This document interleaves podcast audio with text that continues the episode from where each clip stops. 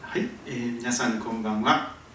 こんばんは。雰囲気サゴスペルカフェにようこそおいでくださいました。え今日も賛美を歌を何曲か歌っていきたいと思います。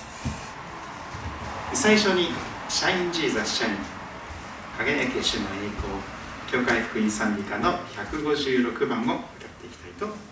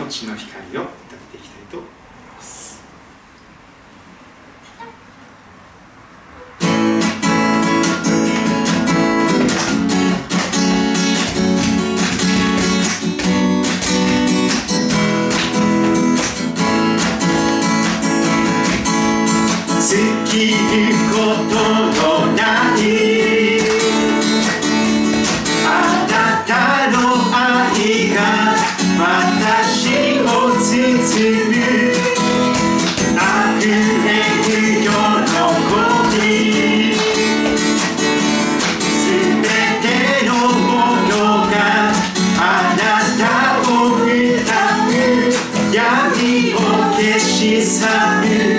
命の光すべて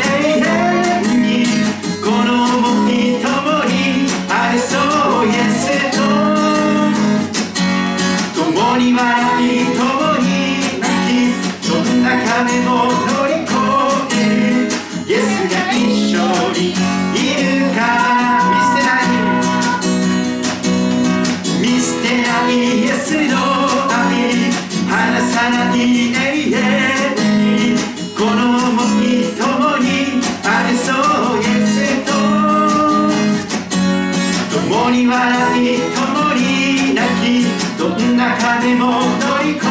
える。イエスが一緒にいるから。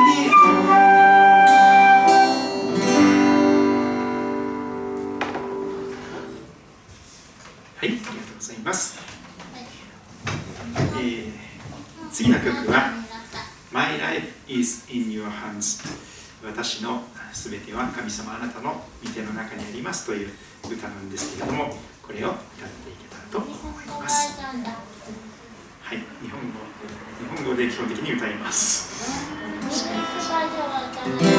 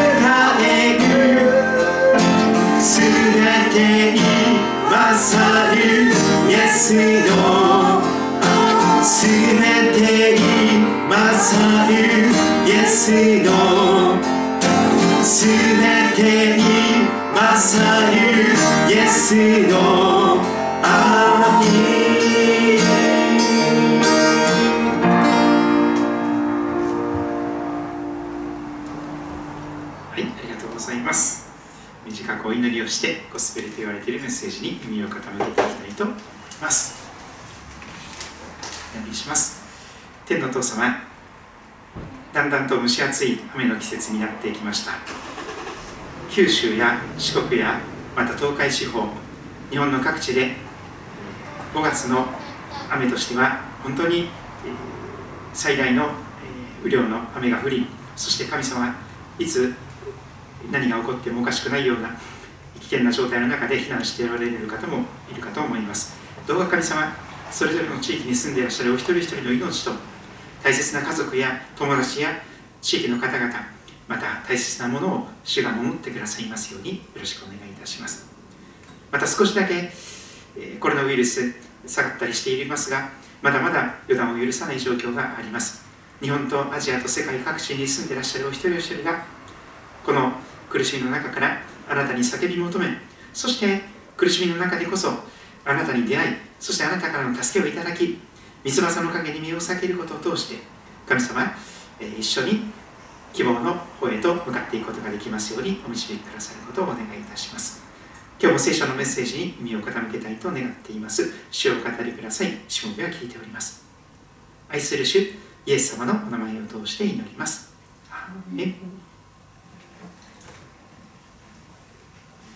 Journey of a Believer 31回目になりますが祝福略奪計画のその後について今日見ていきたいと思っております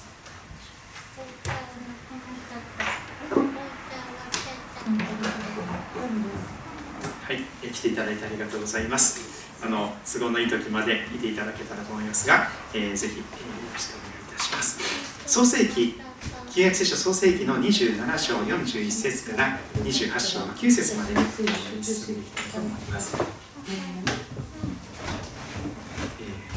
ー、聖書の神様はアブラハムの神様イサクの神様ヤコブの神様と言われますアブラハムの神様イサクの神様ヤコブの神様。アブラハムの息子のイサクさん。2人の子供が与えられました。お兄ちゃんの名前がエサウ。弟の名前がヤコブ。この双子の兄弟がお母さんのお腹の中にいた時からぶつかり合ってお腹の中にいた時から喧嘩をしていた。その兄弟でありますがやっと生まれてきた。お兄ちゃんのエサウは外に出るのが好きでアウトドアが好きで狩りをしていく弓を持って行ってそして獲物を仕留めて帰ってきて肉料理を食べる。お父さんの、好みもそのお兄ちゃんのエサウと同じような肉料理でありました。弟のヤコブは生まれた時からお兄ちゃんのかかとを掴んで出てきました。そしてお兄ちゃんの長子の権利お兄ちゃんの権利を横取りしていく。そして前回見たところですがお兄ちゃんの受けるべき祝福を全部横取りしていく。略奪していく。そんな弟の姿がありました。お兄ちゃんが受けるべき祝福を全部横取りしたのですからお兄ちゃんの怒りを受けることができることをお兄ちゃんの怒りを買ってしまうことが当然でありました。気をつけてお帰りください。God bless you エサウは父がヤコブを祝福した祝福のことでヤコブを恨んだとあります。本当に夜寝れないくらい歯ぎしりしながらそして怒りと憎しみの中でその憎しみの限り弟を恨んだと思います。それでお兄ちゃんのエサウは心の中でこんなことまで言うのです。父のもの日も近づいて親父がそろそろ死ぬのも近い死ぬ日も近い。その時親父が死んだならばその時弟のヤコブをこの手で殺してやろう。そのような弟殺害計画をうちに心の内に秘めていくお兄ちゃんの姿があります。お兄ちゃんの気持ちを理解するためには皆さんの大切なものが奪い取られた。その時にあなたはどのような反応をするのか。そういうことを考えると分かりやすいかと思います。お兄ちゃんは自分が受けるべき祝福を弟が略奪して横取りしたのでその弟を必ず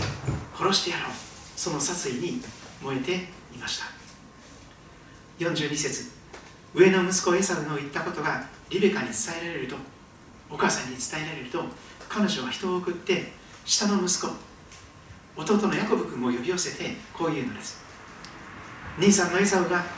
あなたを殺して鬱憤を晴らそうとしています。確かに弟ヤコブを殺してやろう。そんなことを企んでいます。さあ今来よ私の言うことをよく聞きなさい。お母さんがヤコブに対して母としてその言葉を語り始めます来よ私の言うことをよく聞くんだよ。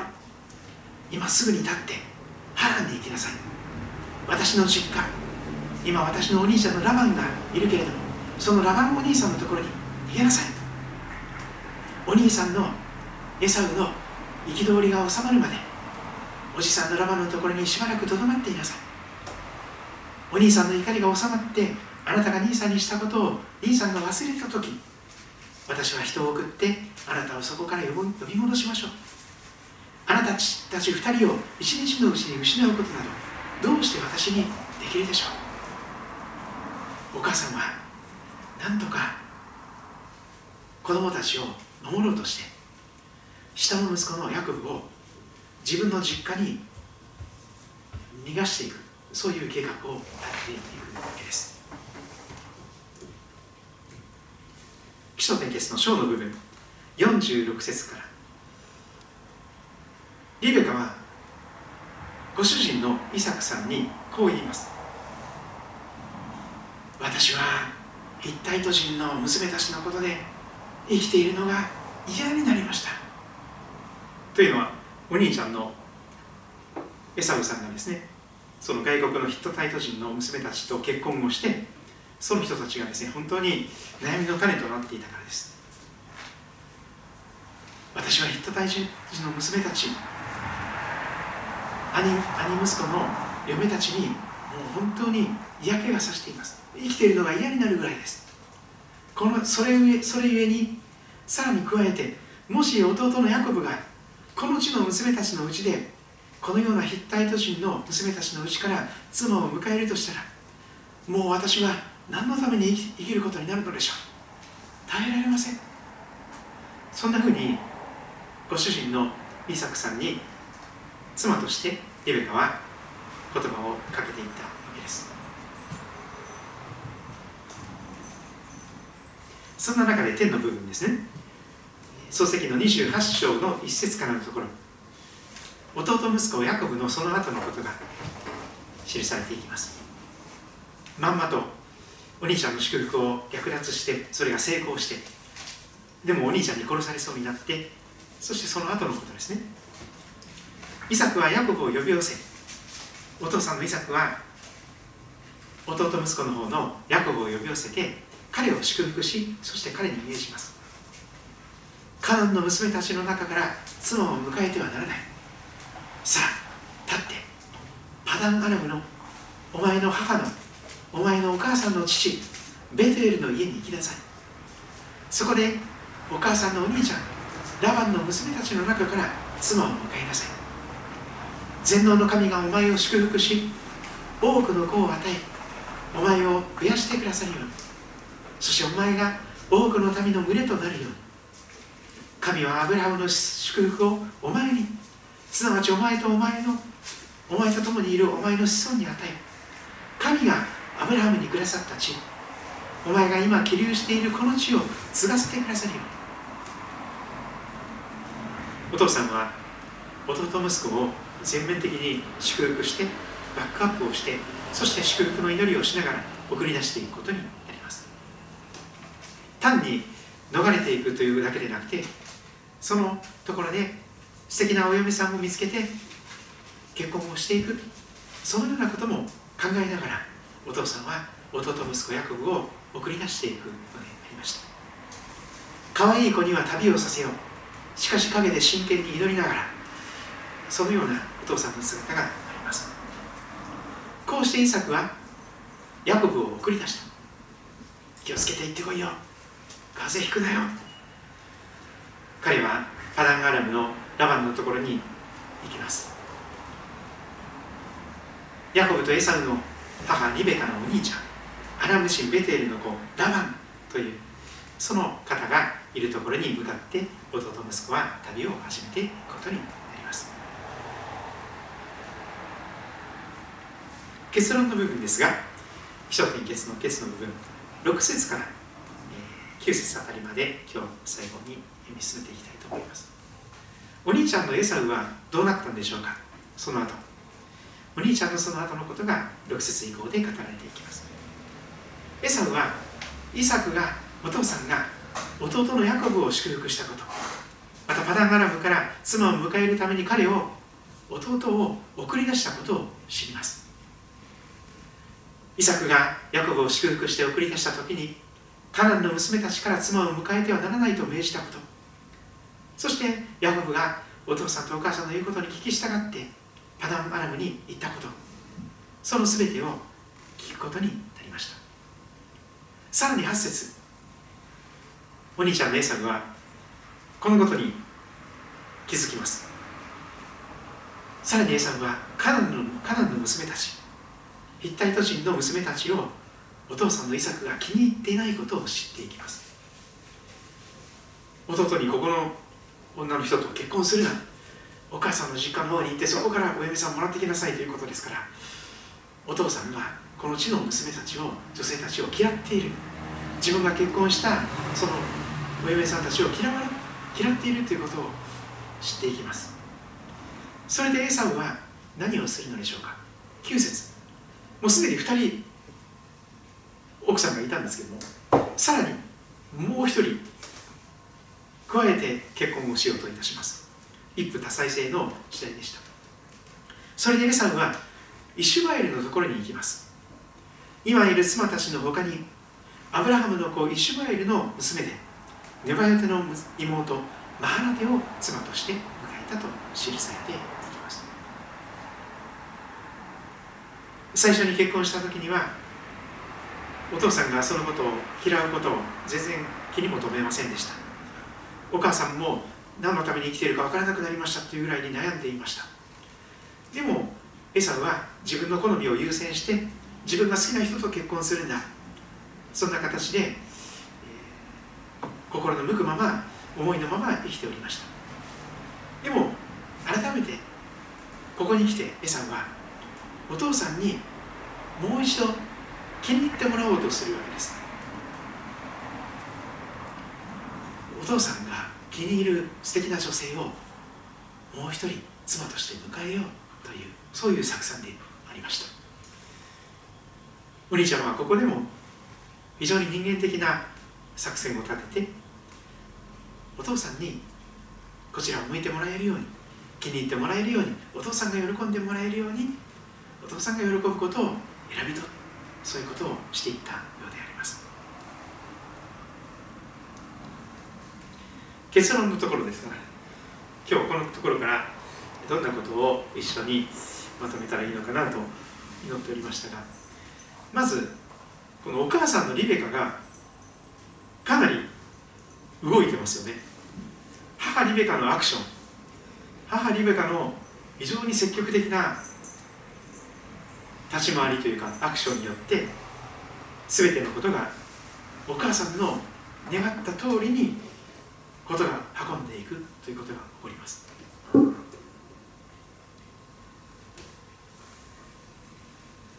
まずお母さんがいち早くですねこのお兄ちゃんの弟ヤコブに対する殺意を察知していくわけです。このままだと弟がお兄ちゃんに殺されちゃうということをいち早くお母さんとして察知していくわけですね。そしてなんとかこの弟のヤコブが殺されないためにどうしたらいいのか。そうだ私の実家に逃げればいい。ということで急いで息子を呼び寄せて私のお兄ちゃんラバのところに逃げろ。お兄さんの怒りが収まった時に私が迎えに呼びますからその時に戻ってくれます。出なさいということになります。まあお兄ちゃんに殺されることなく無事に逃げ逃げていくのですけれども実はこの後ですねお母さんとこの息子のヤコブ君は地上においては再会することができない。お母さんの方が先に死んでしまうんですね再会する前。まあそういうことが起こるんですけどもとにかくお母さんは弟のヤコブ君の命を守ろうとしていち早く立ち回ってすぐにお兄ちゃんのところに私のお兄ちゃんのところに逃れなさいというアドバイスをしていくわけですさらにもう一つの立ち回りがあります。今度はお母さんじゃなくて妻という立場を使ってご主人に働きかけていくんです。ご主人もこのことを賛成して喜んで送り出してもらわないと困る。さらにより積極的にこのご主人が旅に出ることにより積極的な意味を加えてほしいということでこんなことをわざわざご主人に言ったわけですよね。私はヒットタイト人の娘たちのことで生きているのは嫌になりました。お兄ちゃんのあのエサウのせいで私はエサウのお嫁さんたちのためにもう本当にもうストレスでもう胃が痛くなってもうこの家にいたくなりません。もう生きているのが嫌に、早く死にたいという思いになってます。さらに加えて弟のヤコブまでこの地元のこの地域の変な娘さんたちを結婚相手として迎えたったらまたさらにヒットエット人のその変な女性がこの家に増えたらもう私は生きる意味がなくなっちゃいます。何のために生きることになるのでしょう。お願いですからそんなことにならないようにあなたよろしく。あなたがお父さんとして動いてよ。ということで強力にこう背中を押してご主人に協力的なことをしてもらおうとするわけですね。そのお母さんの立ち回りアクション。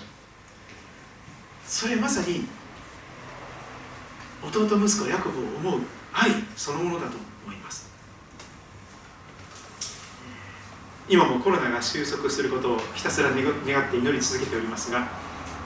えー、予定通りに行けばですね7月の終わりに今アメリカにいらっしゃる宮本先生ご夫妻をまた、えー、この杉戸にもお招きする予定であります、えー、2年ほど前に宮本先生来てくださってここでメッセージをしてくださった時に、えー、あのこんまりさんの話とかですね、えー、いろいろしてくださいましたけども特に印象に残ったのは Love is action 愛というのはアクションだという言葉でした。Love is action. 愛というのは行動が伴わないと愛とは言わないんだ。そうですね。名詞形の愛という言葉はですね 非常に何もしない愛になってしまいますけど。愛という言葉はですね動詞形ですよね。愛する。愛しているからこそ動くんですよ。愛しているからこそなんとかその幸運に助かってほしいのでできる限りのことで立ち回るわけです。Love is action. まさにこのお母さんリベカさんは息子を愛するあまりとにかく自分にできることを一生懸命立ち回ります。そしてあの手この手で旦那さんもプッシュしてそしてお父さんのイサクも全面的に祝福して祈りながらその子を自分の実家の方に送り出してもらえるようにとそのようにしたわけです。その通りになっていきます。おそらく祈りながら行動したことでしょう。祈らないでジタバタしたわけではないと思います。祈りなくしての行動はそれもまた愛がないというかうまいこといかないと思いますけど祈りながら神様に導かれてこうしなさいと言われたことを聞き取ってそれをするとこれはうまくいくですね。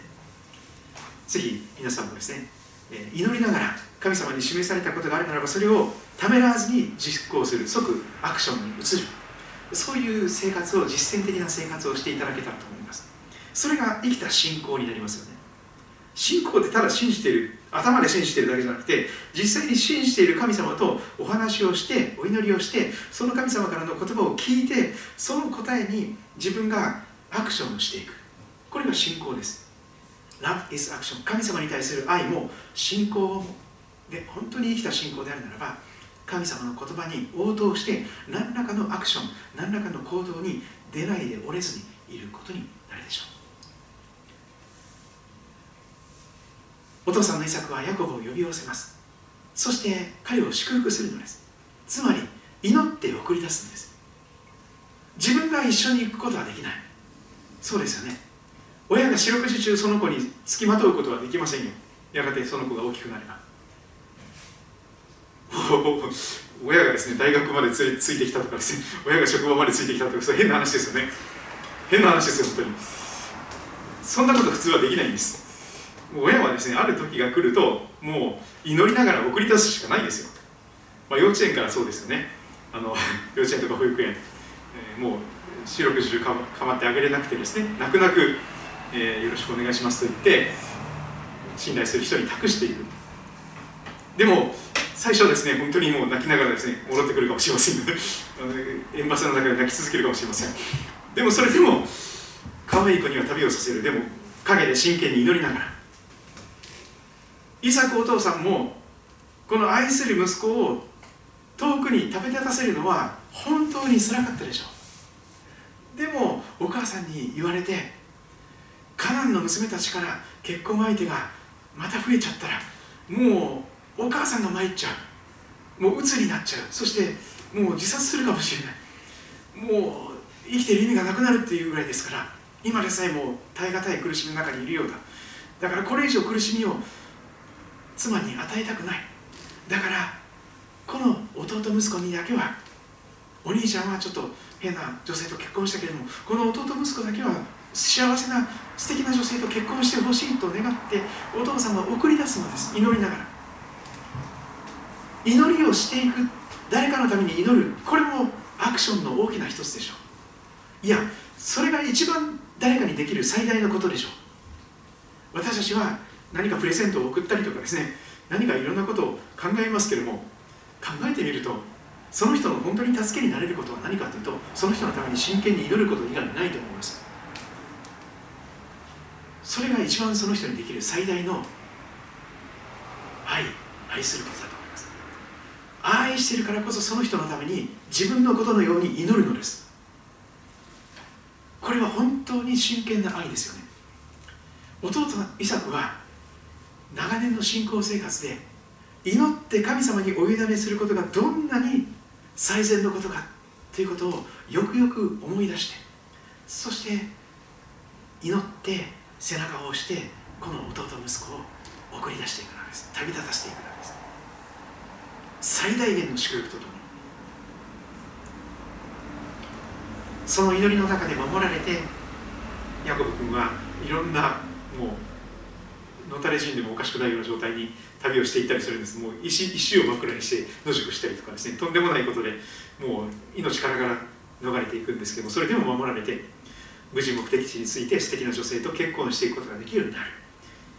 祈って送り出された。それは本当にお父さんが神様に神様この息子をあなたの御手に託します。委ねます。どうか神様がこの子を守ってください。この子が素敵な本当に素敵なこと方と結婚できますように。この子が本当に幸せな将来を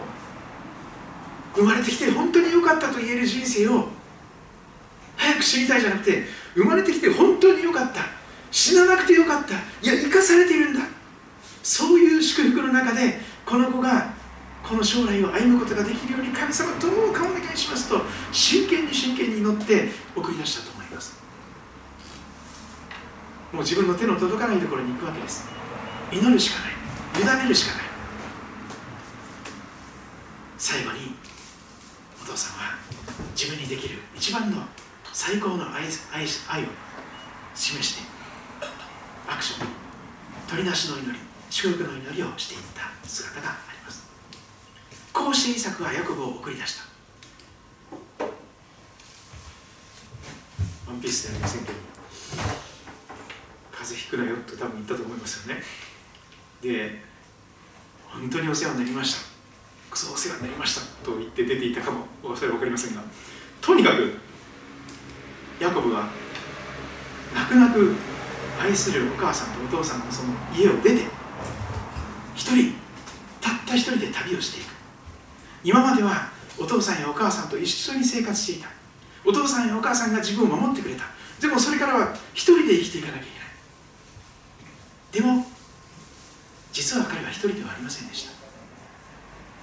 見えない形でいつでもどこでもどんな時でも一緒に人生を歩んでくださる神様と共に旅を始めたのでありました。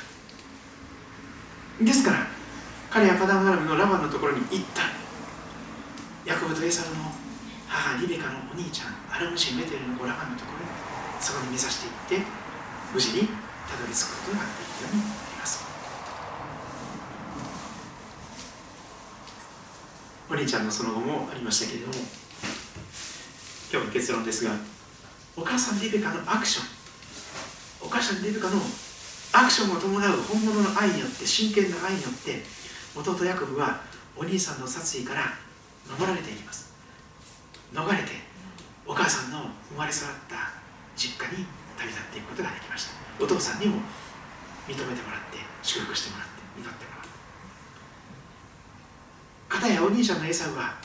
お父さんの遺作に気に入られるためにアブラハムの子イシュマエルの娘を常に迎えていくことになりましたいろんな人生がありますけれども聖書全体から考えるならば親に喜ばれる以上に親を与えてくださった神様に喜ばれるそういう人生を意識することができたら本当に幸いだと思いますよね。私もそうでした。神様を知る前はお父さんを喜ばせよう。お母さんを喜ばせよう。そのために勉強を一生懸命頑張ったりいろいろやってました。なるべく親の言う通りに親の望む通りに人生を生きようと一生懸命頑張ってました。それは涙ぐましい努力でしたがお父さんに喜んでもらいたい。お母さんに喜んでもらいたい。そのための一生懸命でしたね。ところがそれやればやるほどですね虚しくなるわけですよね。そして期待外れみたいなことになってしまうとですね親ががっかりしていくその姿。で自分はダメなんだ自分はダメなんだと自分を責めてしまうその自分の自己嫌悪の姿。しかしですね親を与えてくださった神様にやがて私は出会っていくことになったわけです。天地を作られた神様。私の親のそのまた親のそのまた親のずっと親の先祖代々を生かして作って導いてくださった天の父なる神様に出会っていく。そしてその方が私を本当にそのままでありのままで私の存在そのものを喜んでいてくださるというその神様の無条件の愛に気づいていくわけです。できる子じゃなくてもいい子じゃなくても結果出せる素晴らしい子じゃなくても私がここにいるだけで神様は私を喜んでくださっているんだということが分かるに従ってつまり私の存在そのものが神様に喜ばれているということが分かるに従って私はお父さんお母さんを喜ばせるということ以上に天の神様に喜んでほしいというそういう意識になっていくわけです。これが信仰ですよね。親替えとも言いますが親のために生きるんじゃなくて神様のために生きる人生。親親に喜んでもらって親に認められるための人生じゃなくて神様自分を作ってくれて生かしてくれて命かけて愛してくださっている神様に喜ばれる人生。神様によくやった良い忠実なしもべよ私はお前を本当に誇りに思うよって言ってもらいたい。神様にとって役に立つ人になりたい。そういうふうに今は動機が変わっています。誰を喜ばせるために今私は何かをしているのか神様を喜ばせたいと願っているんです。親を喜ばせる以上に神様を喜ばせることができたら結果的に親も一番良い形で喜んでくださるとそういうことになるからですよね。でも親を喜ばせようとしたらやっぱりうまくいかないですよね。親のために非常に献身的に生きてらっしゃる方がいるかもしれませんがでもその人生って必ず行き行き詰まってしまいます。そして親のためにもその子のためにもならないと思います。お互いに共依存するだけになってしまってですね親のためだとか子供のためだとかって言いながらですね自分のその愛をなんか変な形でその対象に注ぎ込むようなことでですね自分を犠牲にして結局自分らしさも失って親の言いなりのような人生を選ばなきゃいけないねばならないの人生になってですねで親はですねあの結果出せなければ言う通り親の願い通りの子じゃなければですね何か愛が目減りしたりしますからですね。いつもこう親が自分のこと嫌いになるんじゃないか自分のこと好きになってくれてるかな親は自分のことどう思ってるのかそればっかり気にしてですね。もうジェットコースターのようなちょっと親に喜ばれたら有頂天になってちょっと親に嫌われたらすごい落ち込んでですね。そういうことになるわけです。そうじゃなくて神様の変わらない愛。何かができてもできなくても仕事していようがしてないようが何か立派な資格を取れようが取れまいが病気であろうが健康であろうが神様は私を変わらない愛を持って愛してくださっている。その変わらない愛を自分の人生の土台とするべきです。変わらない愛を土台とする時にだけ初めて私は安定した人生と言いましょうか。あのなんかこう浮き浮き沈みが激しすぎる人生からね解放されていくのはそれしかないと思います。一喜一憂というかですねちょっと親に喜ばれたやったとかですねちょっと親に嫌われたああ私ダメだとかそういうことにならないためにはやっぱり神様の変わらない愛を受け入れていく必要があるかと思います。今日もですね「主がそばにいるから」という歌を最後に歌っていきたいと思いますが、これはとても歌詞が素敵な歌です。主が主は御手を伸ばして涙を拭いつまずきから引き上げてください。命の知恵へ導いてください。主は御手を伸ばして涙を拭いつまずきから引き上げてください。命の知恵へ導く、えー、ハレルヤ主を愛して歌は絶えず感謝さげ苦しい時さえ賛美をする。主がそばにいるから。そうですね。親が私たちを見捨てたとしても大切な親しい友達があなたを見捨てたとしても会社の誰かがあなたを見捨てたとしてもあるいは職業訓練の誰かがあなたを見捨てたとしても大丈夫ですね。神様は私たちを決して見捨てないで私はあなたを離れずあなたを捨てない。苦しい時こそ神様だけはいつも一緒にいてくださる、その神様のことを歌っている歌です、えー、これを最後に歌っていきたいと思いま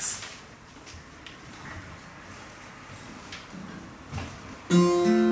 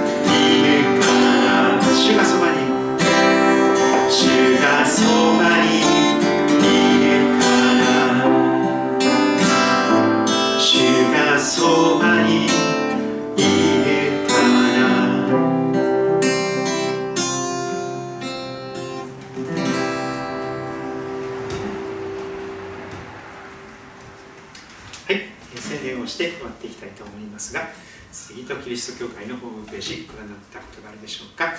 ラブスイートで検索してみてください。よろしくお願いします。ラブスイートラジオも、えーネットラジオとかポッドキャストと言われるものですが、週週に3回ぐらい、えー配信しております。ぜひ、えーチェックしてみてください。え来られてない方のために地図を紹介しています。一番近い駅は東武動物公園の駅です。東武スカイツリーライン、日光線と伊勢崎線に分かれる駅になります。東口から出て、古利根川、昔の利根川を渡りますと、水戸町に入ります。迷わなければ歩いて10分ぐらいの距離にあります。白い箱型の建物ですが、旧日光街道の、え街道沿い、また古利根の流れのところに建てられております。バイパスでない4号線、ベルクスとか霞が近くにあります。スイート高校のグラウンドも後ろにあったりします、えー、ぜひ遊びに来てください。月曜日と祝日は休みなんですけども、えー、火曜日から日曜日にかけて朝8時半ぐらいから夜9時過ぎまで大体、えー、ドア扉を開けております、えー、何かし、えー、ゆっくり休みたいとかお祈りしたいとか、えー、いろんなことがありましたらお気軽に教会に来ていただけたらと思います。日曜日は10時半から朝10時半からと8時から2回ほど礼拝をしています。マスクを持ってまた、えー、入り口のところで消毒してからお入りくださればと思います。お忘れになった方は入り口のところにマスクとかも用意しておりますのでご利用ください。ということですね。はい、えー、今日も見てくださり聞いてくださって来てくださってありがとうございました、えー、皆様の上に神様の祝福が豊かになりますように。それではまたお会いしましょう。God bless you